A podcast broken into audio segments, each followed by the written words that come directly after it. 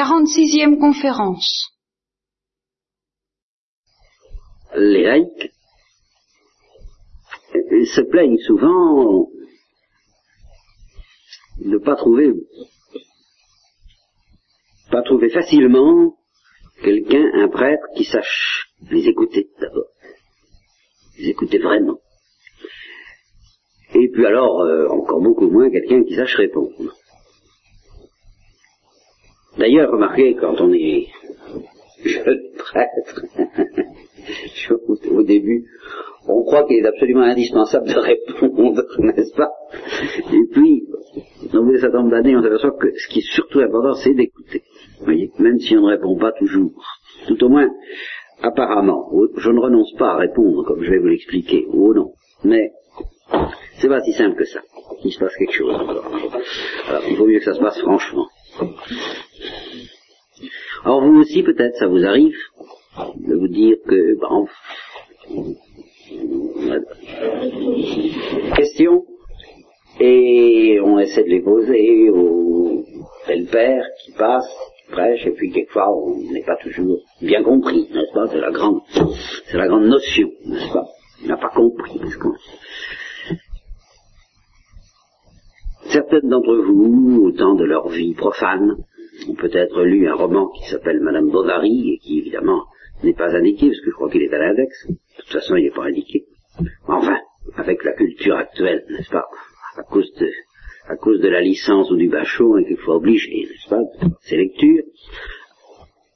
Donc certaines d'entre vous connaissent peut-être le roman, mais même si elles ne le connaissent pas, ça n'a pas d'importance. Il y a un moment où Emma Bovary, le personnage principal, l'héroïne, est dans le pétrin, un vilain pétrin, n'est-ce pas Très malheureuse, très tourmentée, très désespérée, peut-être au bord du suicide. Je crois d'ailleurs que ça se termine par le suicide, son, son, son affaire.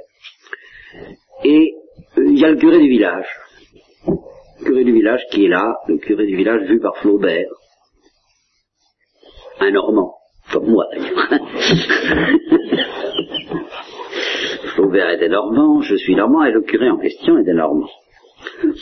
Alors, euh, bon, bon gros curé, quoi. Alors un soir, elle va, le trouver, il est sur le pas de sa porte, ou il va rentrer, je sais pas, enfin, il passe par là, il va le trouver.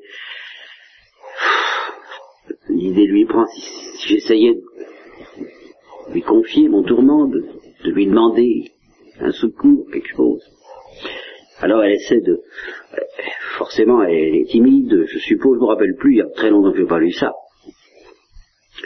Elle essaie de lui dire, euh, enfin, d'engager la conversation sur ce terrain-là. Et alors le curé le soupçonne, mais alors pas un instant, hein, qu'il peut se trouver à côté d'une âme en détresse. Il a prêché, je suppose, à un moment donné, il est redescendu de la chair de vérité, et alors il a qu'un souci, c'est de redevenir humain, et alors être humain, eh bien, ça veut dire se mettre au niveau des braves gens, en parlant de la fraîcheur du soir ou de l'abondance des récoltes. Vous comprenez? Euh, Ah, il croit bien beau, euh, oui, euh, ah, bon.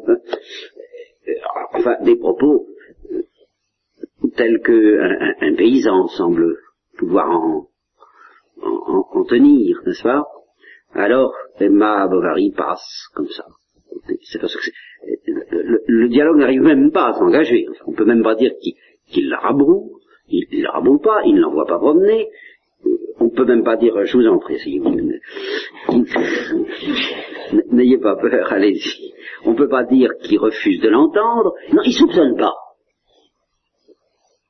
Il soupçonne pas que là, il y a une âme qui va mourir. Voilà, c'est vrai. Et vous savez à quoi ça me fait penser? Ben, À une scène de l'évangile, n'est-ce pas? Celle du prêtre qui vient passer le Lévite, le prêtre de Lévite qui passe devant un homme blessé entre Jérusalem et Jéricho. Mais il y a beaucoup d'âmes comme ça qui sont blessées entre Jérusalem et Jéricho. Il y a beaucoup de prêtres qui passent à côté de ces âmes blessées entre Jérusalem et Jéricho, sans se douter même qu'il y a quelqu'un qui est blessé, et surtout, ce qui est évidemment beaucoup plus grave, sans avoir la moindre envie de s'en douter. Parce que c'est quand même je vous l'ai dit à propos de la miséricorde, et ça revient au même, c'est évidemment redoutable de se mettre en face de certaines blessures. Simplement de se mettre en face. Hein. Alors, je comprends, moi j'ai été de l'autre côté de la barricade, hein, comme vous, si je peux dire. De l'autre côté de la barricade, j'ai connu le temps où, oh, j'ose pas dire, je me suis jamais interrogé là-dessus, j'ose pas dire ce qu'était ma mentalité. Ça aurait l'air d'un jugement tellement terrible. Ça n'était même pas, un jugement, je ne jugeais pas. Mais après coup, je me dis, mais enfin, ou bien c'était d'une injustice épouvantable, ou bien, ou bien c'est quand même grave. Je n'ai même jamais eu dans ma vie l'idée une seule fois qu'un prêtre puisse m'apporter un secours. Alors, il y, avait de ma faute, bien sûr. Ça, je, reconnais que c'est un peu exagéré de ma part. Euh, la preuve, je suis quand même pas le seul. Parmi mes frères et parmi les frères, ben, j'en ai connu qui sont capables qui, après, une fois que j'ai rencontré le Christ, m'ont apporté beaucoup, donné beaucoup, enfin, vous voyez. Mais, mais, c'est un problème, enfin, disons, c'est un problème, c'est une question. Ça fait partie des choses dont se plaignent quelquefois les gens. Est-ce qu'ils ont raison? En partie, oui. Et puis, en partie, les prêtres aussi pourraient peut-être leur dire, et vous? Je viens de vous donner le témoignage d'Emma Bovary et le mien. Je ne sais pas ce qu'a pu être le vôtre, autant où vous cherchiez peut-être la vocation, peut-être certaines d'entre vous ont eu la chance, euh, mais sans étude. Ça peut tomber sur un prêtre qui les guide d'une manière euh, euh, solide et bonne. Mais, il y a quelques semaines, j'étais, je prêchais une retraite dans un petit bled perdu de Seine-et-Marne, et alors je suis tombé sur un prêtre qui passait, qui venait voir l'aumônier de la communauté où j'étais. Eh bien,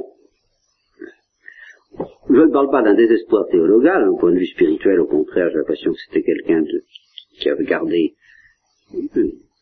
un sens profond de la vie, l'union avec Dieu, admirable, même, mais au point de vue pastoral, j'ai rarement vu quelqu'un d'aussi désespéré. Et alors vraiment, désespéré. Pas désespéré seulement au plan où on se dit que deviendront les pêcheurs. C'est pas ça que je vise pour le moment. Vous voyez, ça, ça, alors là, bien sûr, mais alors ça, c'est un désespoir. c'est une détresse que nous devons tous partager, tous connaître. Il n'y a pas de, il n'y a pas de gens de près bien ou mal partagés de ce côté-là. Nous sommes tous, si nous sommes conscients, en face du mystère de l'apostasie du monde, dont je vous parlerai d'ailleurs parce que c'est là-dedans, justement. Alors ça, euh, il n'y a de degré que dans la prise de conscience qu'on en prend, et je pense que c'est un devoir autant qu'on peut de prendre conscience du poids écrasant de ce mystère du péché et du refus et du rejet du Christ, du, rejet, du Christ par l'Occident, oui, vraiment. Mais je parle d'un désespoir individuel, plus, humain, si vous voulez, mais quand même sacerdotal. Je lui disais que j'admirais sa vocation, que j'admire, enfin que j'admirais, que j'ai toujours admiré les, prêtres dans cette situation, enfin toujours depuis que je suis de l'autre côté de la barrière, depuis que je sais ce que ça peut être, n'est-ce pas? Parce que je n'en avais guère le soupçon avant. Et je disais que, la vocation de curé de campagne me paraissait être une vocation de chartreux, beaucoup plus, beaucoup plus difficile que, que la nôtre. Au fond, ça, ça demande à cause de cette solitude inimaginable dont ils sont entourés. Et il m'a répondu, ce qu'il y a de plus dur, mon père. Ce n'est pas la solitude affective, c'est la solitude du prêtre dans son travail de prêtre. C'est de n'avoir rien à faire comme prêtre. C'est qu'on ne lui demande rien. Il a réuni les âmes d'action catholique de son doyen de son village. Il leur a dit, vous, vous vous souciez du prêtre, c'est vrai, vous voulez l'aider, mais ce qui est a plus terrible, alors il m'a répété ce que, ce que je viens de vous dire, c'est la solitude du prêtre dans son travail de prêtre. Quand une d'entre vous a un problème de conscience, alors il y est allé carrément. Quand une d'entre vous a un problème de conscience ou un problème spirituel ou qu'elle a besoin de se confesser, elle va trouver le Père Intel plus reluisant ailleurs. Moi, jamais. On ne me demande rien. Alors, voyez, hein, il y a les deux côtés de la, question. Évidemment, vous me direz, nous, on n'est pas dans, n'est pas dans le coup. Évidemment, bien sûr. Je, vous ai prévenu que je vous parlerai de choses qui ne concernent pas seulement les contemplatives. Mais enfin, ça peut orienter là aussi votre prière pour ces prêtres. Pour ces prêtres qui sont, qui sont seuls en sorte qu'ils n'ont pas de vie commune. Euh, ils essaient bien de se regrouper de plus en plus, heureusement, parce que vraiment, mais en ce sens plus profond, je l'avoue, et que ce prêtre m'a fait toucher du doigt, euh, qui n'ont rien à faire. Évidemment, si on se place au point de vue de la foi transcendantale de mon professeur d'exégèse, qui disait un prêtre est fait pour dire la messe, quand il a dit la messe, il n'a plus qu'à se coucher. Évidemment, c'est très beau. D'accord. Mais tout de même, tout de même, tout de même, hein, N'exagérons rien. Lui, en fait, de, c'était un, c'est un bûcheur extraordinaire, et je vous promets qu'en dehors de la messe, il se coule pas tellement. Hein. il, travaille euh, admirablement d'ailleurs, et c'est un vrai travailleur. Alors, je, ne faut tout même pas exagérer. Et il est content de le faire, et il pense qu'il y met tout son cœur de prêtre, justement, dans ce travail. Il a quelque chose à faire comme prêtre. Hein. Et quand un curé vous dit, voilà, je ne trouve personne parmi mes oies et mes brebis qui me demande quoi que ce soit comme prêtre, c'est effrayant. Bon. Donc, le curé qui ne sait pas écouter la question, et l'âme qui ne sait pas prendre conscience que elle a un curé qui est là, qui est fait pour ça. Malentendu. Malentendu qui demeure, souvent, profond, hein, entre les âmes et entre les prêtres. Alors, essayons de scruter ce que ça veut dire. Hein Alors essayons d'élever un petit peu le débat. Je crois qu'il n'y a rien de plus exigeant. Alors ça, ça devient valable pour vous aussi. Dans la mesure où vous avez, ce que je n'en sais rien, ça ce sont vos constitutions et vos coutumes qui les régissent, des dialogues fraternels, et dans la mesure où vous avez certainement des dialogues avec vos supérieurs, mais bien je dis, rien n'est plus exigeant, plus difficile. Et finalement, c'est sur ça que vous dire, plus miraculeux qu'un vrai dialogue. Un dialogue qui ne soit pas du baratin, hein, de... Alors ça là-dessus j'ai quelques... La manière dont, les, dont dans le monde, quand on a subi une épreuve quelconque, la manière dont on se console. Alors là, évidemment, en fait dialogue, mon Dieu, dont les hommes et surtout, je dois le dire, les femmes se consolent. Alors là, vraiment, je suis, je suis vraiment pas très capable de, fournir de pareilles consolations aux autres, je l'avoue. Mais alors, je suis complètement incapable de les recevoir. Si je, je, devais être dans, si, si, je dois être dans la détresse, après tout, nous y passons les uns après les autres, je crois pas que je pourrais supporter ça. Je connais d'ailleurs une euh, dame, une veuve, je ne sais pas si vous avez entendu parler, peut-être pas, enfin certaines d'entre vous peut-être, du déraillement du Paris-Nancy, euh, il y a quatre ans. Et bien dans ce train, il y avait un médecin admirable de Nancy, un spécialiste du sang, euh, qui dirigeait un centre de transfusion de sang, et sa femme. Et ce médecin, pour vous dire, c'était, il était tertiaire franciscain, un homme d'une qualité humaine extraordinaire, euh, un mosellan virulent, agissant, euh, je en même temps tertiaire franciscain, et quand à une heure du matin il rentrait, s'il n'avait pas dit son petit office, il le disait à une heure du matin. Et le jour, du, le jour de, sa mort, sa mort, il devait prendre le train de 8 heures du soir pour Paris, et celui qui a déraillé, c'est celui de 2 heures de l'après-midi, 2h20. Il a dit à sa femme, non, on ne va pas prendre 8 heures du soir parce qu'il faut qu'on aille au Sacré-Cœur.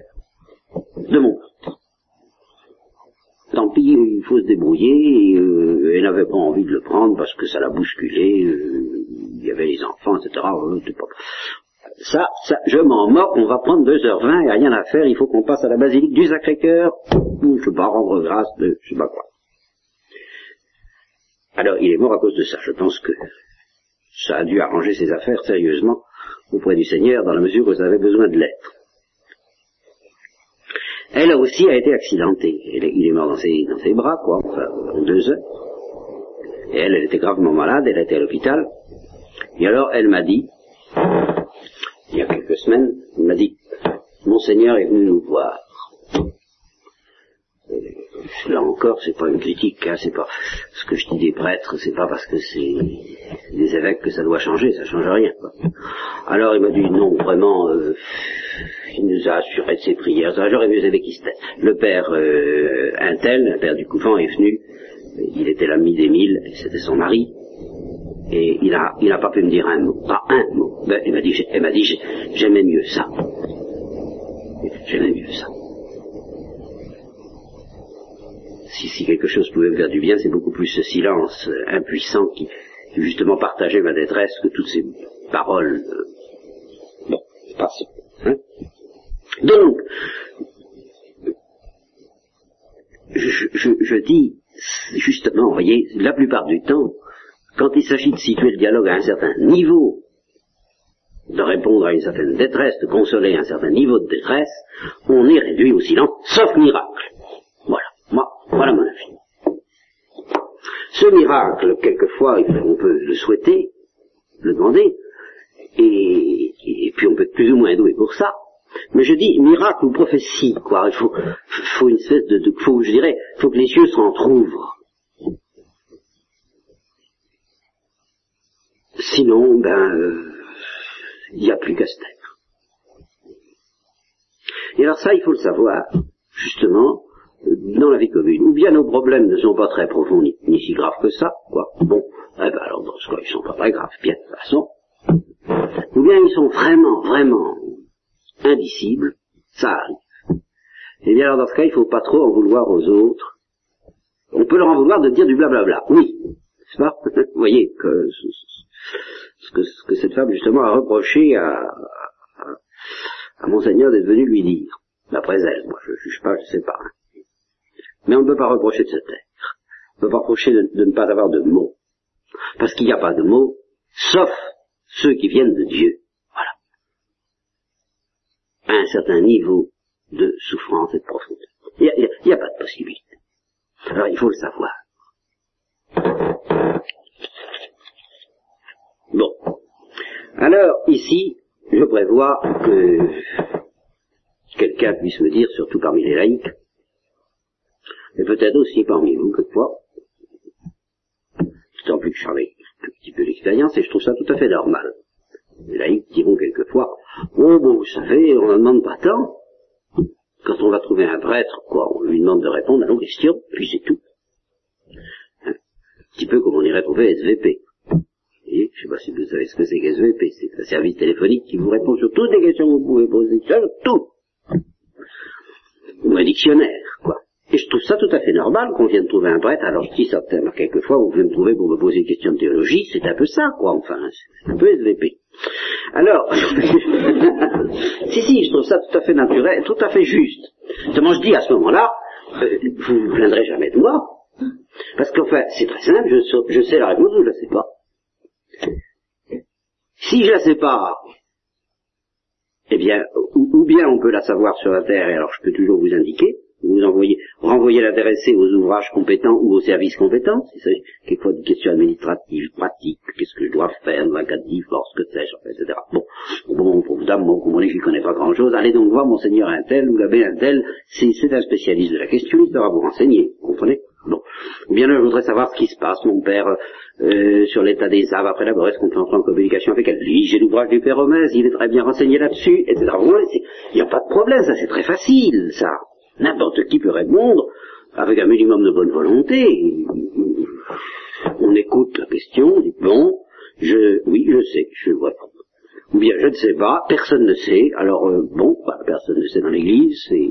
Hein, par exemple, quand on, on a demandé une fois à saint Thomas, est-ce que les noms des élus seront inscrits tous sur une espèce de guirlande infinie, n'est-ce pas, au ciel hein On vient de demander ça. Alors, ça, oh ben, ça, Thomas c'est pas fatigué, il a dit simplement, il n'est pas interdit de le penser.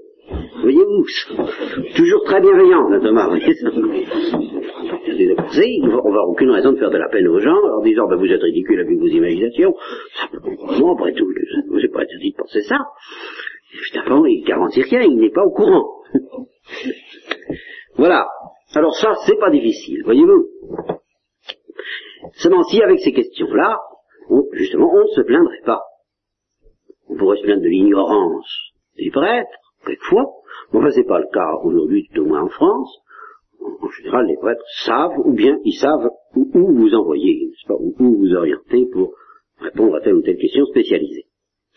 Mais en fait, le cas que je vis, c'est tout de même celui où la personne qui vient trouver le prêtre attend quand même un peu d'être comprise, d'être comprise dans son tourment, surtout si elle est déchirée. Alors, alors je dis simplement, je vous préviens, une fois pour toutes, à chaque fois que vous venez trouver un père, un prêtre, euh,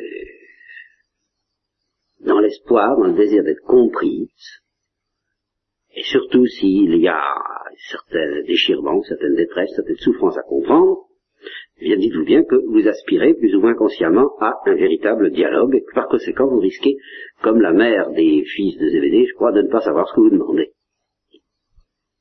Parce que ce que vous demandez, il, n'est pas interdit de demander, mais il faut savoir qu'on demande, au fond, dans ces cas-là, on demande que les cieux s'en trouvent.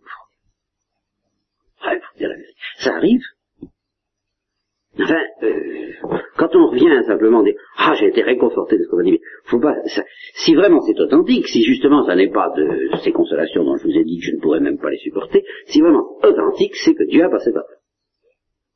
Si Dieu a passé par là, c'est un petit peu euh, prophétique ou miraculeux ou ce que vous voudrez. Hein. Le poète d'ailleurs peut très bien ne, s'en apercevoir absolument pas. Ça, euh, ça va même aussi bien. En général, ça fonctionne beaucoup mieux ces cas-là je ne sais plus quel, quel prêtre me disait que, et c'était un prêtre très estimé au confessionnal, très très très estimé, qu'on recherchait beaucoup, et qui disait, moi je suis dans un tel état de fatigue, parfois je ne sais même plus ce que je dis. Eh bien oui, mais, voilà, deux mots, un mot, euh, puis le courant passe, voilà, le courant passe, il passe beaucoup. Le pauvre prêtre, il n'en, il n'y peut rien, et il n'en sait rien. Et alors, il faudrait que les hommes le sachent aussi c'est que ça dépend de Dieu, cette affaire-là. Saint Dominique avait le don de consoler ses frères. C'était un de ses dons. Ce que je vous dis que ça dépend de Dieu, mais ça peut être un don plus ou moins permanent, relativement permanent. Saint Dominique, c'était un de ses charismes les plus remarquables.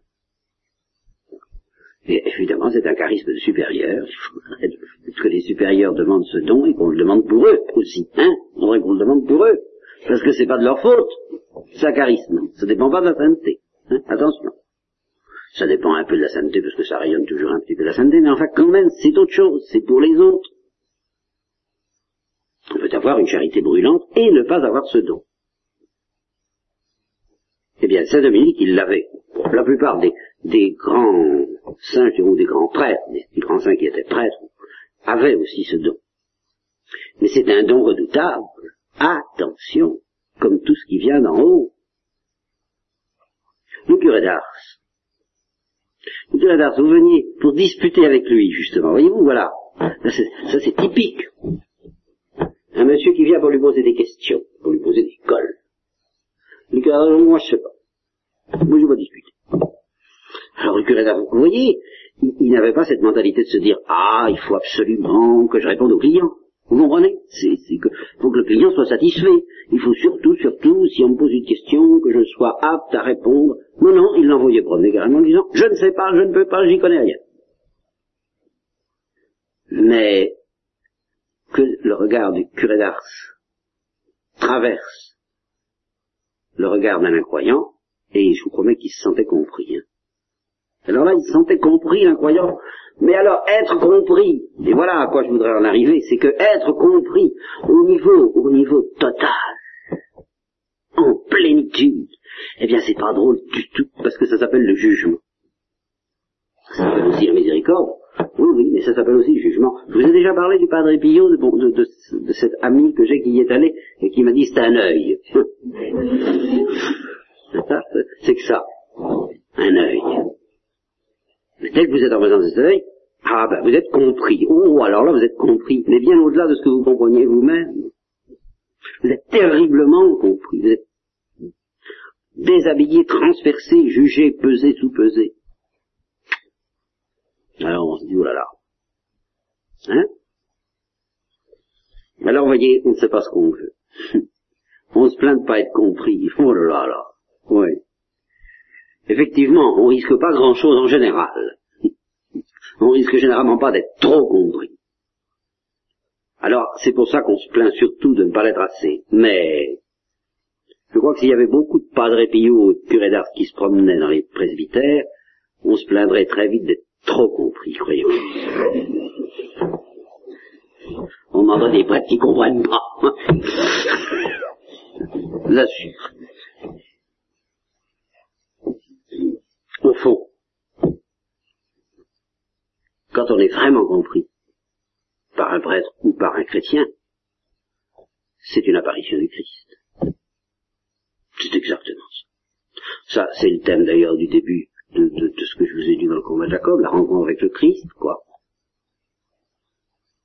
Mais avec cette nuance, évidemment, qui se produit quelque chose d'un peu prophétique, d'un petit peu miraculeux, d'un peu extraordinaire, qui se produit fréquemment dans la vie de certains saints, moins fréquemment dans la vie de certains autres, pas du tout quelquefois. Mais alors quand ça se produit, eh bien je dis que celui qui, qui rencontre un, un, homme doué de ce, ce don, qui, s'exerce, eh bien c'est comme s'il avait une apparition du Christ.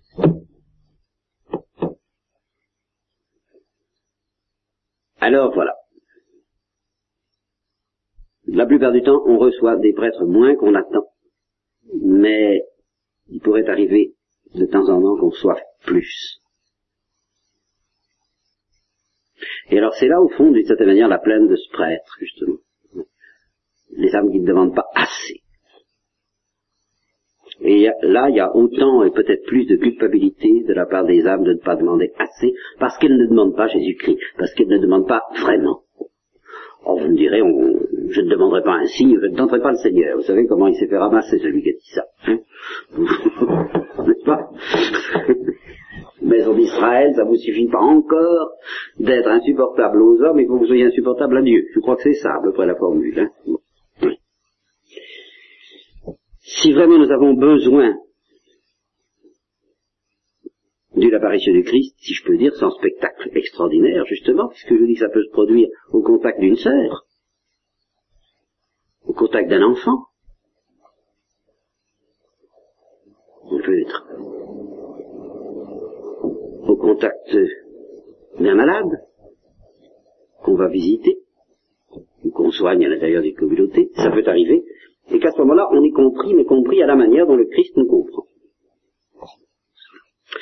Conclusion pratique, parce qu'il faut quand même des conclusions pratiques. Eh bien, c'est difficile d'écouter vraiment, non pas tellement les questions que posent les âmes, mais l'appel qui se cache derrière les questions. Voilà un premier malentendu. Voyez, celui qui est dénoncé violemment par le curé d'Ars. Quand monsieur le curé, je viens pour vous poser des questions. Je ne répondrai pas à vos questions, mais je répondrai à votre appel. Celui que vous fuyez peut-être, mon ami, car il avait beaucoup dire ça, mon ami, mon, mon ami. Celui dont, que vous ne voulez pas entendre, mais que moi j'entends. Parce que c'est ça justement mon devoir de prêtre. C'est pas d'écouter vos questions, c'est d'écouter votre appel. Et puis y répondre, évidemment.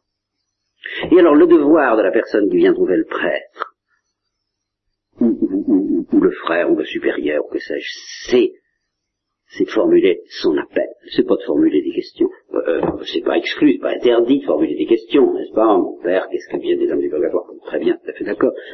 nous, nous, sommes là pour... Je, je, je, réponds toujours avec un grand plaisir à vos questions théologiques. Mais ça, c'est une autre histoire. Vous voyez, nous parlons d'autre chose. Nous parlons du, cas où on vient pour demander un soulagement. Eh bien, on n'a pas le droit de demander un soulagement sans essayer de mettre à nu l'appel, le vrai celui qui se cache, et qui se cache quelquefois très bien, de son mieux derrière les questions que l'on a envie de poser. Et alors ça, c'est difficile. S'il est difficile, enfin, c'est disons que c'est divin, quoi. Au fond, c'est divin de part et d'autre. C'est divin, c'est surnaturel, par conséquent c'est difficile d'écouter l'appel des âmes, c'est divin, c'est surnaturel, par conséquent c'est difficile de dénuder son appel, de le dépouiller, de le laisser passer, de le faire entendre dans sa vérité,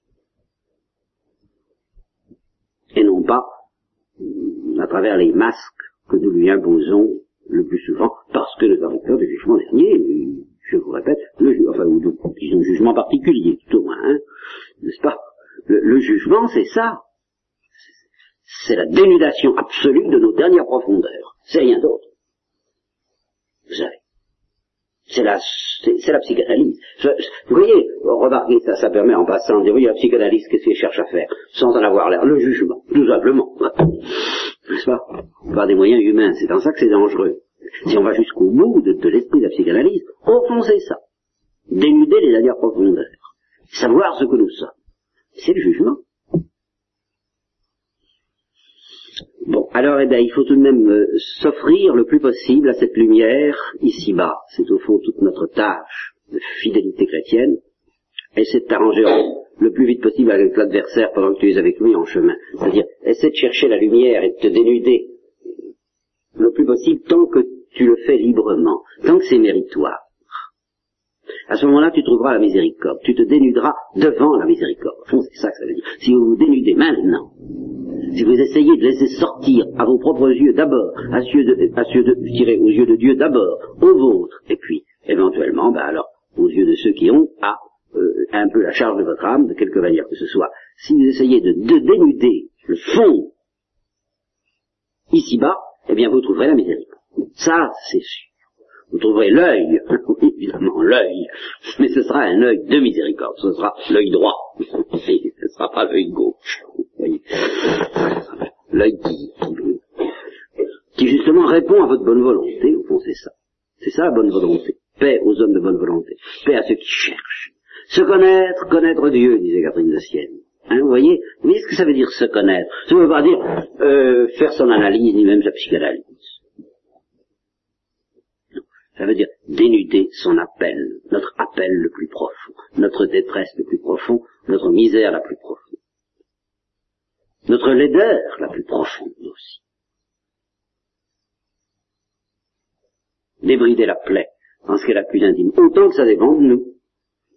C'est-à-dire s'offrir à ça. Vous voyez où ça nous engage tout simplement cette histoire des questions qu'on pose aux prêtres, vous voyez où ça nous embarque. À, ces grands thèmes que vous commencez à connaître, parce que ai tout de même malaxés devant vous de, de mille et une façons, je crois, je commence à avoir fait, la justice, la miséricorde, enfin, oui, ça, la lumière, la vérité. Qu'est-ce que c'est que le jugement? Je vous l'ai dit, ne, l'oubliez jamais, posez bien cette équation, n'oubliez jamais cette parole de la, de la rescapée d'Auschwitz, n'est-ce pas, qui ont demandé qu'est-ce que vous croyez qu'ils auraient mérité, qu'est-ce qu'il quel est le châtiment que les bourreaux auraient mérité, qui répondit, il n'y a pas de châtiment possible, ce châtiment ce serait de leur faire comprendre ce qu'ils ont fait. Voilà. Comprenez N'oubliez jamais ça. Jugement égale ça, rien d'autre. Comprendre ce qu'on a fait, comprendre ce qu'on est. En face de l'amour de Dieu. Essayez de comprendre ça. Alors voilà les vraies questions. Autrement dit, les vraies questions les plus profondes sont celles qui expriment le mieux notre détresse et notre amour. Voilà. Celles qui sont posées par la détresse et celles qui sont posées par l'amour. Ça sont des appels, ce ne sont pas seulement des questions. Et d'une certaine manière, le devoir du prêtre, c'est de négliger les autres questions. Le négliger plus ou moins, vous comprenez? Mais comme on est comme quelqu'un qui se ferait un chemin à travers des broussailles, hein, alors on coupe par-ci, on est là par là, et on arrive le plus vite possible à l'os, au centre. À l'âme de le chercher, et au prêtre aussi de le chercher. Et ça suppose, ça peut supposer un effort de non-compréhension à l'égard de ce qui ne vaut pas la peine d'être compris. Pas, se perdre dans le maquis des détails. Voilà, voyez? Pas se perdre dans la procédure, dans les, les, les détails de procédure, les, les comment est-ce qu'on appelle ça? Les manœuvres de... Oh, je trouve plus les mots. pas des manœuvres dilatoires, mais enfin, tout cet ensemble de combats qu'on livre pour mettre des bâtons dans les roues, quoi, à l'aide de, quand on veut retarder l'issue d'un procès, des choses comme ça, vous comprenez? Alors, euh, on livre des combats qui, sont toujours destinés à, retarder l'heure de la vérité, avec un grand V. Bon. Bien inconsciemment, il y a des questions qui ont il y a des questions, il y a des, combats, il y a des discussions, il y a des arguments qui embrouillent les choses. Voilà. Qui embrouillent. Et le devoir d'un prêtre est tout de même de ne pas trop se, perdre là-dedans, où on est vite noyé. Il y a un moment où on ne plus rien. Pour essayer d'atteindre le fond qui est toujours très simple, qui est toujours fait d'orgueil, de, détresse et d'amour. Voilà, c'est pas compliqué. L'orgueil, l'amour et la détresse d'être entre les deux. C'est finalement, c'est toujours à ça que ça revient. Alors quand on peut atteindre cette région-là, alors là, ça marche l'œil de la miséricorde de s'ouvrir et donner sa chaleur et sa lumière. Hmm. Bon. Alors, ici, je me tourne de nouveau vers les laïcs, pas vers vous, où les gens, justement, bon, ils sont très loin de tout ça, ceux qui nous posent des questions. Je me rappelle tel père qui disait, il faut aider. Il ne s'agit pas de s'occuper des la bonne formule que vous connaissez, les punaises de sacristie et les grenouilles de bénitier, mais des forces vives. Alors avec les forces vives, qu'est-ce que ça veut dire les forces vives hein?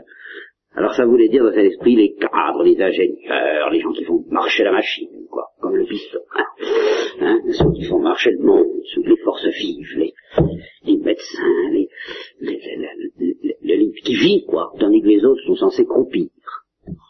Mais oui, les malades, tout ce genre-là, alors c'est pas les forces vives. Alors moi je demande, où est le réel? Est-ce que c'est les téléphones, les machines à écrire, les chemins de fer? Hein? Euh, Je sais bien qu'il y en a qui se sont méfiés du progrès au nom des valeurs spirituelles. Ils ont tort, l'Église les a désavoués, l'Église a raison. Il ne faut pas avoir peur du progrès, il est en soi, il est béni. Hein bon. Mais, c'est aussi très paresseux de s'imaginer que c'est ça la vraie vie.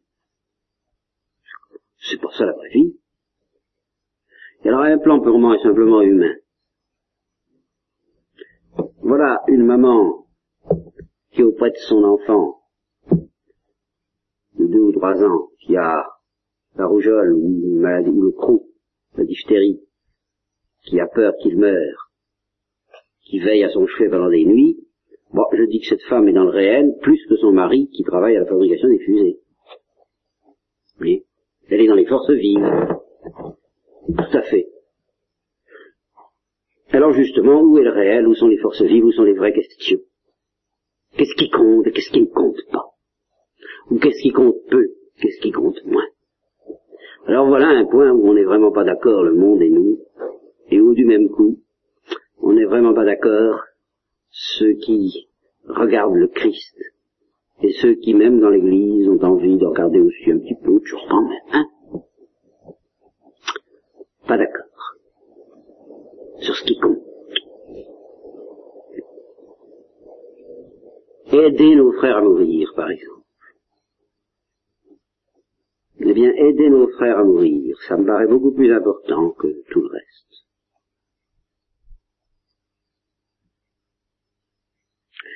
Je vous dirais une chose, une confidence pénible, mais enfin, dans, je, je, des cousins que j'ai, des,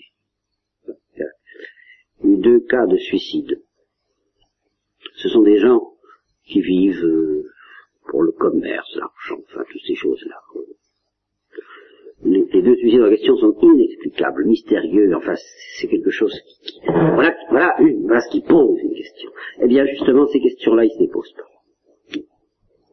J'ai toujours été effaré que ça ne leur pose pas de questions. Je dirais d'ailleurs, au fond, là encore, et ça s'explique alors là, il y a chez eux un refus passionné, farouche, de se poser des questions là-dessus. De se mettre en face de l'abîme brusquement creusé sous leurs pas par des faits de ce genre. C'est là comme une zone de feu dont ils ne veulent s'approcher à aucun prix. Eh bien alors je dis, oui, quand je vois ça, je me dis, ben, c'est peut-être plus difficile qu'on ne le croit de poser les vraies questions. Non, je rajoute, c'est dénuder les plaies, les vraies plaies. Pas facile. Quand j'étais au temps où je, je crois à quelle heure, oui, 5 heures où je, un peu, où je disais Madame Bovary, euh, je m'étais fait un cahier sur lequel j'écrivais tous les livres que je voulais lire. Ah, il y en avait, c'était la boulimie, c'était l'appétit absolu. Alors je prenais les nouvelles littéraires, un jour à quelconque, je cherchais tous les romans dont on donnait, les romans, les ouvrages, pas seulement les romans d'ailleurs, les ouvrages de philosophie aussi, ça m'intéressait déjà, on donnait le compte rendu, et puis j'écrivais le titre. Alors c'est comme ça que j'ai découvert par hasard un, roman complètement oublié maintenant, et que j'ai jamais oublié. Ça s'appelait L'enfant qui prit peur. Et je ne sais plus du tout de qui c'était.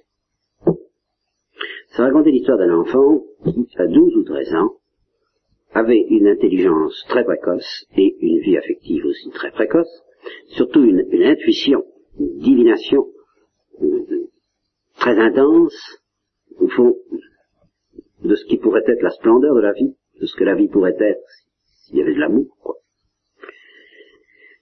Et puis qui découvre brusquement ce qu'est la vie des grandes personnes, qui, comprend, qui comprend en somme ce qu'il attend, le monde des adultes, qui comprend, qui, anticipe, qui pressent ce que sera, ce qu'est la vie telle qu'un adulte de 35 ans la découvre une fois qu'il a passé par les illusions. Alors, je ne sais pas si vous vous rendez compte, c'était, admirablement raconté. Euh, alors toute l'histoire c'est ça, c'est il prend peur. Cette chose lui paraît tellement horrible qu'il a peur. Vivaste. Pas très drôle ce que je vous dis là, mais c'est la réalité en dehors de l'amour de Dieu dont vous êtes justement, que vous, on peut le dire ici. Parce que ici il y a l'antidote. Nous, avons l'antidote, nous avons l'amour du Christ. Nous sommes les seuls à pouvoir parler de ça sans désespoir. C'est pour ça que les gens ne peuvent pas supporter d'entendre parler de ce que je vous dis là. Je peux pas, je peux pas. Au fond, je vous dis que c'est pas, je, vous dis que c'est pour les laïcs. Non, il n'y a que vous qui pouvez ça. On l'aperçoit. Vraiment dans toute sa force. Et pourtant, vous avez peut-être entendu parler de Marilyn Monroe, une actrice célèbre d'Amérique. Non, elle s'est tuée, elle aussi. Alors ce dont vous n'avez pas entendu parler probablement, c'est un journal de gauche qui s'appelle l'Express, une revue. Et la semaine où Marie Monroe s'est tuée, la rédactrice en chef de l'Express, qui s'appelle Françoise Giroux, a écrit un article où elle pose à ses lecteurs la question suivante, où elle, dit ce suicide, est bouleversée, elle a quand même été bouleversée par ce suicide, et elle dit au fond c'est la condamnation de toute notre manière de vivre en Occident. Tel qu'il dit, Hein, ce serait un prédicateur, ce serait rien. C'est elle qui dit ça. Et elle ajoute, supposez qu'à deux heures du matin, Marilyn Monroe vous êtes téléphoné et que vous êtes dit je vais me tuer. Qu'est-ce que vous lui auriez eu à lui offrir pour l'en empêcher? Qu'est-ce que vous aviez à lui donner? Qu'est-ce que vous aviez à répondre à sa question? Vous voyez, toujours. Voilà la détresse. Les vraies questions. Voilà. Au fond, Marilyn Monroe, c'était une enfant gâtée qui a pris peur. C'est toujours la même chose. Alors je me suis demandé, et ce sera notre salaud, nous prendrons là demain, eh bien, qu'est-ce qu'on dirait? Qu'est-ce que nous pourrions dire? Prêtre, religieuse, de vos amis, supposez que vous ayez un téléphone individuel dans chaque cellule pour, pour les cas de ce genre, n'est-ce pas? Et une de vos amies qui vous téléphone pour vous dire voilà. Eh bien, ouvrez l'évangile. Il y a une seule réponse. Une réponse qui n'a l'air de rien, mais qui est justement la plus exigeante de toutes. Justement, le courage, c'est de se réduire à cette réponse, de savoir que, bon, je vous l'ai déjà dit tout à l'heure, n'est-ce pas, il faut que les cieux s'entr'ouvrent, c'est évident. Mais si les cieux s'entr'ouvrent, Qu'est-ce que vous avez à dire d'après l'évangile? Qu'est-ce que pas, à réciter, mais à dire que ce soit vrai. C'est extrêmement simple dans toutes lettres. Il n'y a qu'une seule chose possible à dire, c'est la paix soit avec vous. Je vous donne ma paix. Qu'est-ce que vous avez à donner? Qu'est-ce que vous avez à offrir? Voilà, demande à cette femme. Pour l'empêcher de se tuer. Votre paix. Ou alors vous l'avez pas. Vous l'avez ou vous l'avez pas. C'est simple. Si vous avez, vous, la, pouvez la donner. Pas avec des mots seulement. Mais euh, je sais pas, euh, ça c'est une affaire de peut-être par, peut-être par le silence, peut-être par un certain silence, ou un certain sourire, comme dit notre ancien, n'est-ce pas? Mais ah oui, mais justement celui de Thérèse de l'Enfant Jésus, celui de la Sainte Vierge, le sourire de la Sainte Vierge, un certain sourire, oui, finalement. Ça peut être la seule réponse qui puisse sauver une vie. Si à travers ce sourire, si par ce sourire, vous donnez votre paix. La paix du Christ. A rien d'autre.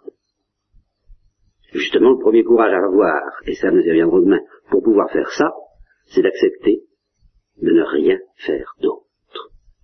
De ne pouvoir rien faire d'autre, de n'avoir rien d'autre à faire que d'avoir des réserves, des ressources, une surabondance, une huile dont nous reparlerons. Et parce que nous allons tomber en piqué sur la parabole des vierges sages et des vierges folles, parce que c'est ça Avez-vous de l'huile? Marie Monroe au téléphone, avez-vous de l'huile? Pouvez-vous lui dire, je vous donne mon huile, je vous donne ma paix? Je vous la donne pas comme le monde la donne. Je vous laisse cette paix. Et alors, ajoute Jésus-Christ, alors c'est là, évidemment, euh, c'est extrême, où ça devient très simple et très terrible, où je refuse, je refuserai demain d'engager les questions métaphysiques que ça pose, et dont j'ai parlé ailleurs, vous le savez. Jésus dit, si dans la, vous entrez dans une maison, vous n'avez rien d'autre à dire, la paix soit avec vous. S'il y a dans cette maison un fils de paix, votre paix descendra sur lui. Sinon, elle reviendra sur vous. Voilà, c'est très simple, et puis et je dis c'est très terrible parce que si vous ne tombez pas sur des fils de paix, vous ne pouvez rien faire. Alors je dis, je refuse de m'engager dans les questions de la prédestination, n'est-ce pas? Je, vous en ai suffisamment parlé par ailleurs. Je dis, au plan pastoral, le réalisme pastoral, c'est comme ça. Il n'y a rien d'autre à chercher à faire. Bien sûr, comme je vous le dirai demain, il y a lieu de travailler la terre pour qu'elle reçoive la semence. Encore la parabole du dimanche. Oui. Mais encore une fois, vous n'arriverez que si vous tombez sur un fils de paix, à ce moment-là, il recevra votre paix. Sinon, eh bien, n'essayez pas. Voilà, la tentation de certains apôtres. Ça ne peut pas être la vôtre, évidemment, ici, encore que. Qui sait? Nous sommes tous les apôtres les uns des autres, alors. N'essayez pas d'arracher à une terre qui ne reçoit pas la paix euh, l'activité de la bonne terre ça, vous détourne de la seule activité que vous avez à avoir, qui est de semer la semence. De, s'exciter à, vouloir tout prix de force que la terre qui ne reçoit pas la semence la reçoive. Sinon, donnez la. Et la terre la recevra selon qu'elle est disposée. Ça, ça n'est pas votre rôle en tant qu'apôtre. Ça nous y reviendra.